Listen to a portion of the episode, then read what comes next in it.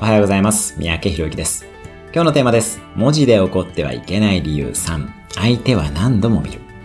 テキストベースのコミュニケーションの場合、相手はそれを何度も見返すことになります。つまり、直接言えば1回で消えてしまう言葉が、テキストにすることによって何度も伝える効果になってしまうのです。見返すうちに怒りや悲しみも増幅してくるかもしれません。なので、伝えた方が何気なく伝えた注意や不満も相手にとっては何倍にも大きくなってしまうのです。もちろん伝える側にとっても後から取り消すことができません。仮にこちらがメッセージを消したとしてもツールによっては相手側に残りますし画面保存などで保存されてもしまいます。